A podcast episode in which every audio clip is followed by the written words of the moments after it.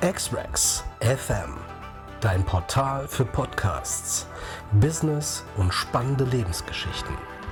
Heute mit im Studio Nicola Berger.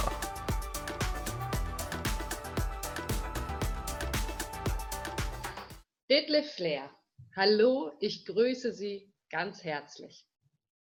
Ja, recht herzlichen Dank. Ich grüße Sie auch, Frau Berger, und recht herzlichen Dank, dass wir heute wirklich dieses angenehme Gespräch führen können. Ich freue mich. Ja, ich freue mich auch. Wir beide haben schon einmal über Ihren Job gesprochen. Sie sind OP-Manager an der Universitätsmedizin in Essen und Sie sind mir mit diesem Beruf aufgefallen und ich habe gesagt, Herr Flair, was macht ein OP-Manager? Ja, wissen Sie, ich glaube, da können wir so ein bisschen ausholen einmal, weil ich bin da so ein bisschen wie die Jungfrau zum Kinde dazu gekommen in früheren Jahren, und zwar in den 90er Jahren, äh, wo noch OP-Management gar kein Thema war. Wir hatten noch die Tagesvollpauschale, wir hatten noch keine DRG und dann fragt man sich natürlich, wie ist er da mit OP-Management zusammengekommen? Und die Situation war folgende, dass wir zu diesem Zeitpunkt einen neuen Chefarzt bekommen hatten, der auch einmal rund um die Uhr operiert hatte im Grund- und Regelversorgerbetrieb.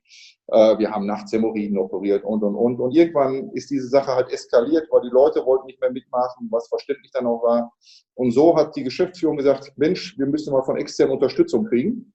Und dieser externe Unterstützer, diese Beratungsgesellschaft, die fing ziemlich früh an mit OP-Management und hat uns so, so ein bisschen dann halt darüber berichtet, was sie tun würden. Äh, und da ging schon das erste los mit OP-Statut, dass wo die Rahmenbedingungen festgelegt werden in so einem OP-Bereich. Ähm, dann wann, halt. Entschuldigung, Herr Flair, wann war das genau? In welchem Jahr? Oh, das war 1995. Ah, so lange ist das her. Da ja, ja. das dann so an mit dem OP-Management. Ah. Genau, genau. Ja, gut. Und dann haben wir so ein bisschen darüber philosophiert. Wir haben die ersten Treffen gemacht, haben mit den Protagonisten zusammen uns gesetzt, Anästhesie, Chiro, OP-Pflege und, und, und. Und daraus resultierte dann, Mensch, wir machen OP-Management und eine zentrale Stelle, die die Abläufe im OP regelt. Und zwar als Tageskoordination, aber auch mit Weitsicht.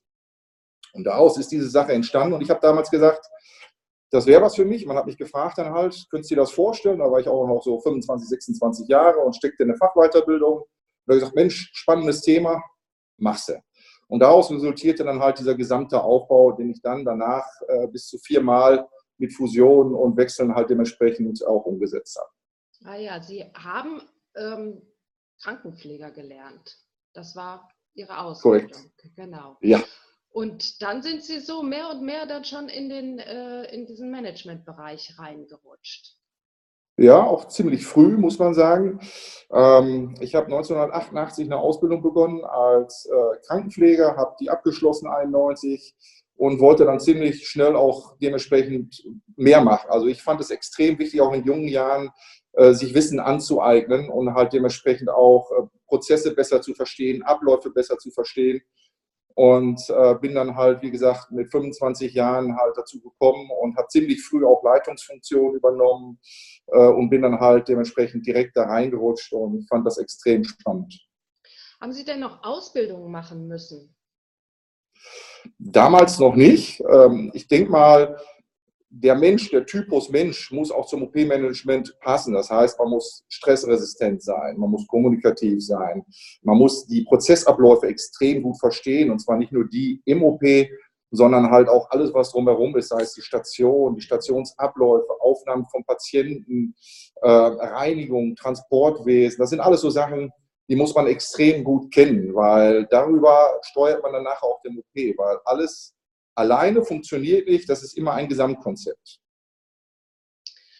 Und das, also da hat man auch schon so eine, ja, so eine Gabe, die man da mitbringen muss. Also es ist nicht nur, dass man äh, sich in diesem Berufsfeld wohlfühlt, sondern stressresistent oder auch man muss ja auch Geduld haben, man muss aber auch den Blick haben für vieles, ähm, organisatorisches Talent auch mitbringen, äh, vielleicht auch mal neue Strategien aufstellen, vielleicht auch mal experimentier, äh, experimentierfreudig sein. Ist das so?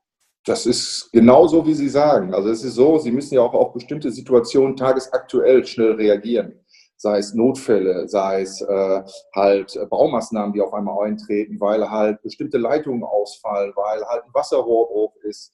Äh, solche Sachen, die müssen Sie immer wieder, Krankheitsausfall, Sie müssen immer wieder jeden Tag neu strukturieren.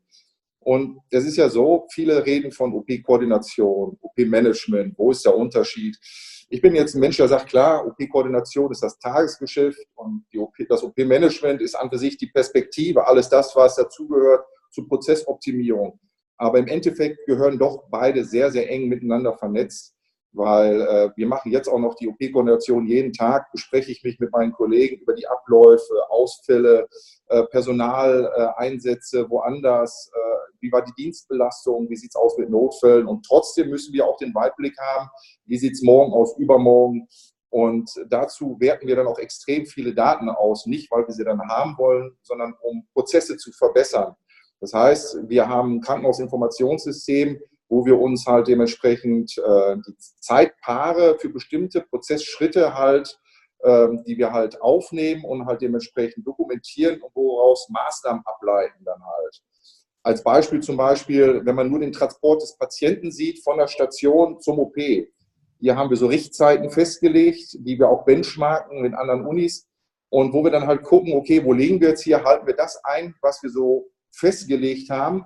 Und sollten diese Zeiten aus dem Ruder raufen, gucken wir uns diese Zeiten extrem gut an und gucken dann, wie wir die Kollegen auch unterstützen können, damit wir die Ziele des Unternehmens halt dementsprechend auch erreichen. Und an wen liefern Sie dann? Also mit wem tauschen Sie sich aus, wenn Sie all diese Informationen haben, Prozessoptimierungen auf den Weg bringen wollen? Wer ist dann der nächste Ansprechpartner für Sie? Also zum einen bin ich direkt der Geschäftsführung unterstellt, dem ärztlichen Direktor, Professor Werner, bei uns an der Universitätsmedizin Essen und an unserem kaufmännischen Direktor, Herrn Karze. Und es ist so, dass äh, ich nicht nur die Informationen an den weitergebe, sondern es gibt wöchentliche Berichte halt an den jeweiligen Ordinarien der einzelnen operativen äh, Abteilung sowie äh, meinen gesamten Leitungen halt der einzelnen Fachdisziplinen.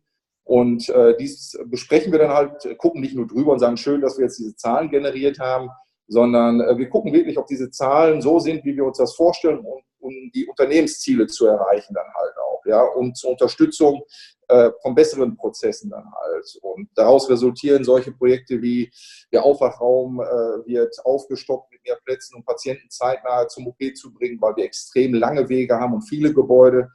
Äh, wir sehen zu, dass wir den Aufwachraum als Holding Area auch dementsprechend benutzen, wo wir frühzeitig Patienten abrufen von den Stationen, wo wir diese Betten dann nachher auch noch als Aufwachraum erweitern können. Äh, solche Sachen dann halt. Daraus resultieren dann halt diese Prozessanalysen. Jetzt arbeiten Sie ja mit einem Team zusammen. Ähm, das Team hat ja unterschiedliche Funktionen. Und äh, arbeiten Sie dann mit den äh, Führungskräften dann von den jeweiligen Teams oder arbeiten Sie direkt mit den Krankenschwestern, Anästhesisten, mit den Ärzten direkt zusammen oder wie kann man sich das, wie kann man sich Ihr Team vorstellen? Also Team soll ja jetzt nicht heißen, toll, ein anderer macht's, sondern Team ist ja schon der Gedanke, halt dementsprechend was zu bewegen, ja, und zwar gemeinsam. Und äh, deswegen mache ich das nicht nur mit den Leitungskräften so, sondern ich bespreche mich mit den Leitungskräften einmal die Woche, äh, sind wir im Austausch, bin aber auch tagtäglich im OP-Bereich selber nicht nur unterwegs, sondern bin auch jetzt noch in der Lage, halt dementsprechend äh, als gelernter Fachkrankenpfleger auch Anästhesieverfahren mit zu begleiten und zu unterstützen, damit die auch Leute sehen, dass man dieses Basisgeschäft nicht verlor, äh, verloren hat. Und deswegen tausche ich mich auch mit den Stationen direkt auf, gehe auf Stationen selber hoch, spreche mich mit den, äh, nicht nur mit den Leitungen ab, sondern auch mit jedem Mitarbeiter und versuche halt schon einen Austausch herbeizuführen, ähm, der jetzt nicht von oben nach unten ist. Irgendwann muss man diese Entscheidung zwar treffen, aber die Leute dann halt auch mitzunehmen. Weil wenn man nur deklariert und sagt, so und so ist es jetzt, dann deswegen nehmen sie keine Leute mit. Sie müssen die Leute binden, sie müssen in der Lage sein, selber die Prozesse abzubilden und die Leute zu überzeugen dann halt, äh, vor allem in so einem großen Unternehmen.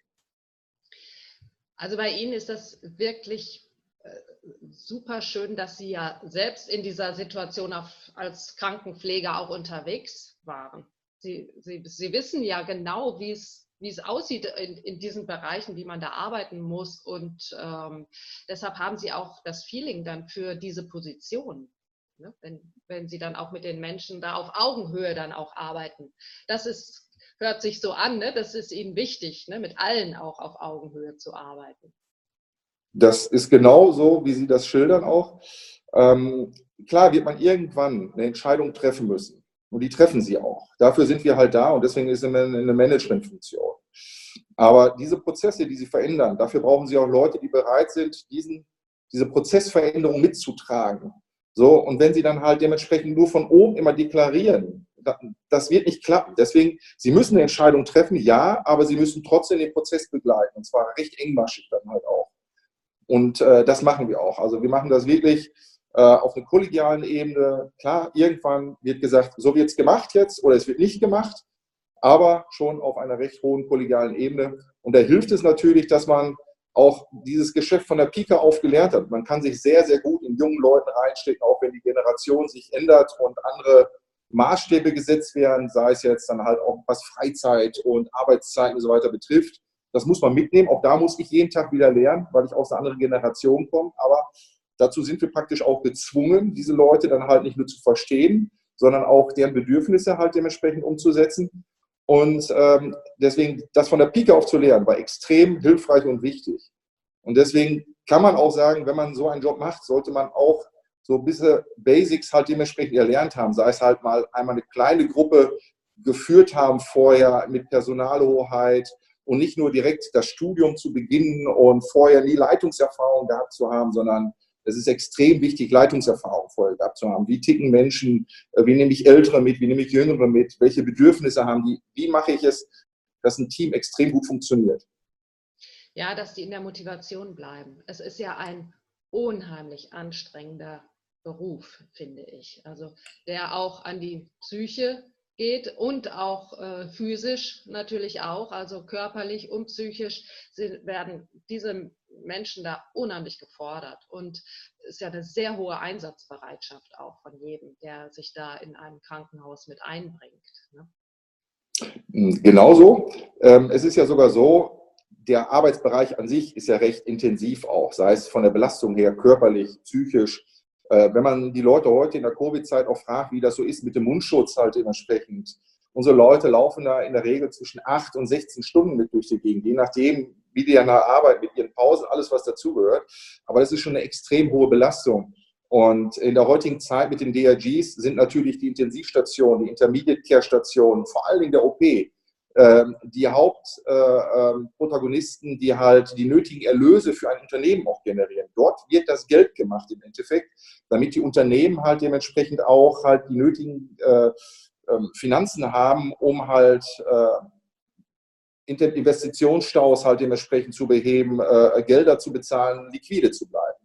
Und das sind halt die neuralgischen Punkte eines Unternehmens, also vor allem im Krankenhaus- und Gesundheitswesen.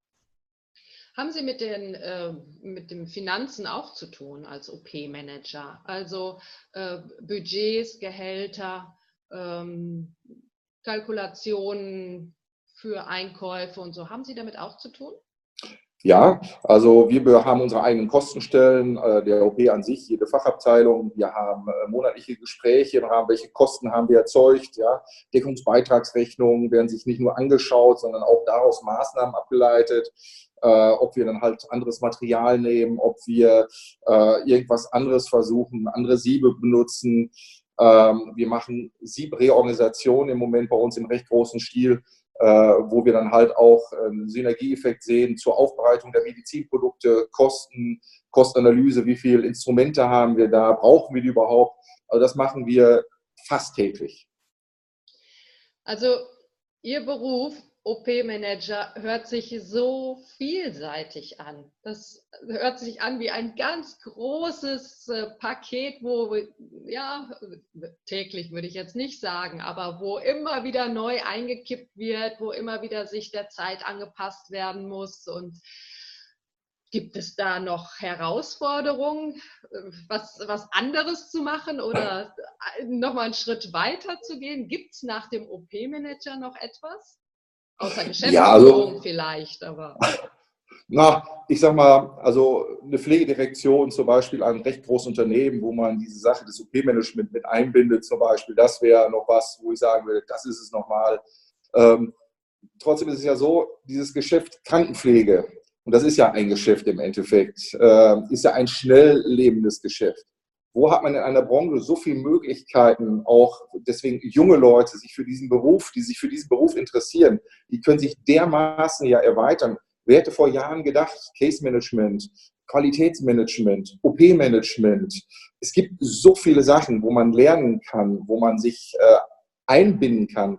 Wenn man sich jetzt anguckt, äh, die neue äh, QM-Norm jetzt oder DIN-Norm, die Medical Device Regulation, die europäische, was die alle mitbringt und was man jetzt wieder umsetzen muss, ja, aufgrund dieser Situation, Nachverfolgbarkeit von Medizinprodukten und was sich daraus alles wieder ergibt. Ja, wir haben jetzt zwei große äh, Forschungsschwerpunkte gewonnen, äh, ähm, und zwar ein BMBF-Call zum Thema Sensorik und Robotik mit Protagonisten, wo es um die Vollautomatisierung von Aufbereitung von Medizinprodukten geht, wo es um äh, die Identifikation von äh, Produkten geht, wo man eine eindeutige Zuordnung von bestimmten Instrumenten haben muss. Wie lange, welches Instrument, welchen Zyklus durchlaufen hat, wann ist es in Reparatur gegangen. Und diese Identifizierung hat jetzt zwei Forschungsprojekte halt dementsprechend vorangebracht, die wir seit Oktober diesen Jahres halt dementsprechend gestartet haben, auch sehr erfolgreich schon recht weit sind.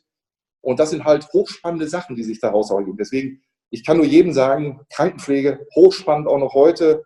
Es ist ein Beruf, wo man sich extrem entwickeln kann und äh, man muss wirklich sagen, es ist jetzt nicht so, wie es manchmal auch dargestellt wird, dass es, äh, ja, es ist zwar auch hoch anstrengend, aber das ist jeder Bereich. Wenn Sie heute ein Handwerk machen, Sie müssen auf dem Bau, müssen Sie auch arbeiten, aber Sie müssen trotzdem auch äh, neue Normen kennenlernen, Sie müssen neue Verfahrenstechniken kennenlernen.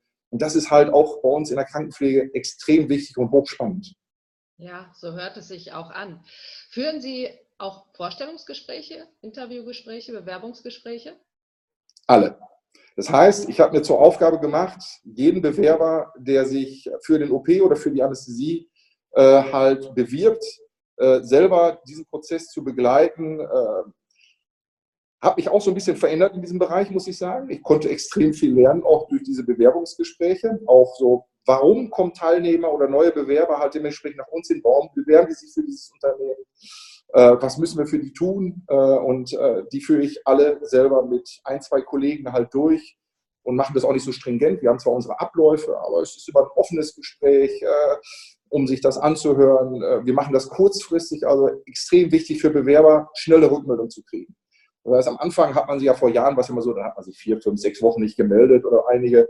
Das können Sie sich heute nicht mehr erlauben als Arbeitgeber. Sie müssen schnell reagieren, Sie müssen schnelle Rückmeldungen geben, Sie müssen schnelle Hospitationen anbieten, äh, Sie müssen schnell die Verträge zuschicken, Sie müssen denen äh, adäquat wirklich Rückmeldungen geben bei Fragestellungen. Wir geben dann halt auch telefonische Rückmeldungen und wir kontaktieren jeden Bewerber persönlich. Sie sprechen mir ein bisschen aus dem Herzen, Herr Flair. also, ja. ja, wir als Personalberatung. Also ich sage immer, Leute, bitte, wir müssen einen schnellen Bewerbungsprozess durchführen, sonst ist mein Superkandidat wieder weg. Also Herr Flair, da sprechen Sie mir wirklich aus dem Herzen. Herzlichen Dank dafür für die vielen, vielen Zusprüche. Das, das brauche ich hier auch mal. Das werde ich hier nochmal im Podcast unterstreichen. Aber jetzt äh, so viele Aufgaben, wie viele Stunden arbeiten Sie? Also wissen Sie, ich habe mir abgewöhnt, nach Stunden zu gucken. Ähm, es ist so, man muss diesen Beruf gerne machen. Ob Sie jetzt auf einer Intensivstation arbeiten, natürlich wollen Sie auch Ihre Arbeitszeit haben, aber ich fange in der Regel um 6 Uhr morgens an. Ich bin mit einem Kollegen der Erste, der morgens im Routinegeschäft eine Stunde vor allen anderen anfängt. Und ich finde das extrem wichtig, egal in welcher Position ich arbeiten würde, vor allen anderen da zu sein, um sich eine Übersicht zu machen, was ist in so einem großen Konzern gelaufen über Nacht, gab es irgendwelche Besonderheiten, muss ich vielleicht auf bestimmte Situationen reagieren. Und in der Regel gehe ich erst dann, wenn ich weiß, es geht in geordneten Bahnen Richtung Bereitschaftsdienst, Rufdienst äh, und das ist mir extrem wichtig. Natürlich gehe ich auch mal dann halt um 1 Uhr, aber es kann auch schon mal sein, dass ich deutlich länger mache, ja. Arbeiten Sie Samstag, Sonntag, Feiertags? Ähm, an für sich nicht, ähm, weil die Woche an sich ist mit so viel mit Stunden befüllt, ähm, dass wir Samstag und Sonntag nicht arbeiten. Aber im Moment in den letzten acht bis zehn Wochen tauschen wir uns äh, zusätzlich jeden Tag halt dementsprechend aus und äh, besprechen uns, gab es was Neues im Rahmen der Covid-Situation, jetzt äh, müssen wir irgendwas beachten, haben wir irgendwelche Covid-Patienten, die wir auch operieren müssen, auch äh, in der Woche selber, weil wir da bestimmte Schutzmaßnahmen mit äh, Unterdruckfunktion, Unterdruckbelüftungsfunktion, bestimmte OP-Bereiche vorhalten. Und das besprechen wir jeden Tag zu zwei verschiedenen Uhrzeiten, um uns wirklich extrem gut darauf vorzubereiten, was auch sehr gut geklappt hat. Was ich jetzt so schön finde, dass Sie immer auch von wir sprechen. Das hört sich auch an, dass Sie äh, sehr gerne im Team arbeiten, so kommt es jetzt auch rüber, und dass Sie es sehr wichtig finden, im Team zu arbeiten, ein absoluter Teamplayer auch sind.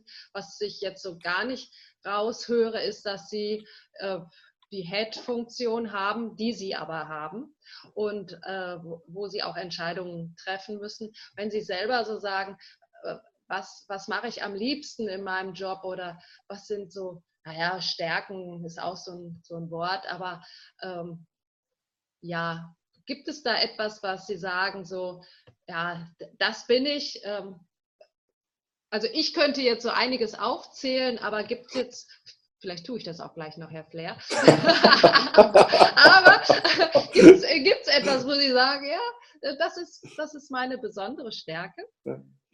Also ich kann mich extrem gut schnell in neue Situationen einleben und einarbeiten. Das heißt, wenn ich sehe, dass bestimmte Prozesse geändert werden müssen, brauche ich dafür keine lange Zeit, um diese zu verändern. Sie brauchen zwar für die Veränderung ein Team, aber die Entscheidung treffe definitiv ich. Und die wird dann auch umgesetzt. Das heißt, so als Beispiel, Einführung eines zentralen Bettenmanagements haben wir für die Tochterunternehmen äh, halt dementsprechend angefangen dann halt. Wir haben noch äh, drei Tochterunternehmen, die dann halt operativ tätig sind, wo wir eine extrem hohe OP-Zahl haben oder OP-Saal. Äh, zehn Säle sind dort in diesem Haus bei knapp 170 Betten. Und da ging es halt darum, halt ein zentrales Bettenmanagement halt einzulegen, damit wir diese Patienten halt sehr gut gesteuert kriegen. Das war vorher nicht üblich. Und das hatte mir dann irgendwann zu lange gedauert mit den ganzen ähm, ja, Firmen, so dass wir das selber gemacht haben und recht erfolgreich innerhalb von acht Wochen umgesetzt haben. Wir haben zwar dann auch die nötigen Leute rekrutiert, die, dort, die das begleiten, die das auch schon mal gemacht haben. Also ich gucke dann auch danach, dass ich die passenden Leute kriege, die das auch schon gemacht haben. Aber ich setze das dann auch rigoros um zum Wohle des Unternehmens und für alle dann im Endeffekt. Und der Benefit ist jetzt spürbar, weil es läuft halt zentrale Stellen, zentrale Abläufe. Dort gehe ich natürlich auch gegen Widerstände vor, weil es ist natürlich schwierig, wenn man bestimmte Abläufe hat, wo einzelne Leute sich extrem gut reingelebt haben und davon profitieren für sich selber, aber nicht fürs Unternehmen. Und das mache ich dann natürlich auch auf einem kurzen Dienstweg. Also ja, was ich gut kann, ist extrem gut, Prozesse zu reorganisieren, anzupacken. Auch Bereiche wie zum Beispiel im Rahmen der kompletten Pflege, zentrales Bettenmanagement, Umstrukturierung, Neubau von Stationen, Umbau von Stationen, was an sich nicht gar nicht so mein Beritt ist. Äh, Prozesssimulation äh, mit der Firma Unity haben wir jetzt zum Beispiel gesagt. Also das setze ich an für sich auch sehr gut um, ja. Also ich würde jetzt auch noch äh, on top draufsetzen, dass Sie auch ein Motivator sind. Sie, ähm, Sie, Sie, Sie packen Ihr Team an und sagen, so Leute, kommt, ne? das machen wir jetzt und äh, Sie geben Ihrem Team die nötige, den nötigen Raum, sich mit einzubringen. Aber äh, gut, Sie sind der Häuptling und es kann auch nicht jeder Indianer und will auch nicht jeder Indianer ein Häuptling sein. Die warten dann auch auf Ihre Anweisungen. Und was ich so schön finde, ist es, mit Ihnen auch immer so ein sehr sympathischer, charmanter Austausch, mit immer einer Fröhlichkeit in Ihrer Stimme, mit immer einem Lächeln. Also natürlich kann man nicht immer äh, lachend durch die, durch die Gänge laufen und ähm, das macht, das wird das auch, wäre das wär auch nicht ganz in Ordnung und äh, aber ich glaube, dass Sie so, so ist mein Eindruck, dass sie so wirklich äh, mit nicht mit einer Leichtigkeit, aber mit einer Geduld und Sympathie, also auch strikt ihre Anweisungen durchziehen und durchsetzen. Und das finde ich so sympathisch an Ihnen, dieses, Dankeschön. Dass, Sie, dass Sie immer auch ein, ein Lächeln auch mitbringen. Und ähm, ja, wenn man auch in einem wirklich sehr, sehr anspruchsvollen Job ist und eine hohe Erwartungshaltung auch an Sie hat. Ne? Und ähm, Gibt es denn einen Ausgleich im Privatleben, äh, den Sie haben, ein Hobby, was Sie was Sie lieben, was, was Sie auch so in Schwung hält oder so? Gibt es da etwas? Gibt es eine Leidenschaft? Ja, also zum einen, ich reise extrem gern.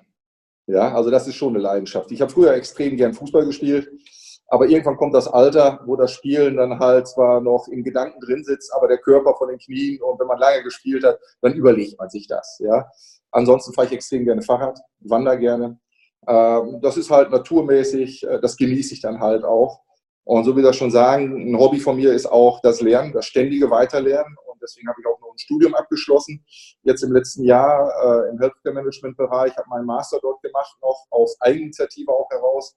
Und mache jetzt auch noch weiter, mache jetzt auch ein MBA. Das sind auch Hobbys von mir halt, äh, halt sich selber weiterzubilden. Und wissen Sie, wenn ein Beruf nicht mehr Berufung ist, dann haben Sie ein Problem, äh, mit Freude auch in Rente gehen zu können irgendwann. Und deswegen ist es extrem wichtig, ja, äh, mit allem, was dazugehört, Beruf muss noch Berufung sein. Ansonsten muss ich was anderes machen im Leben.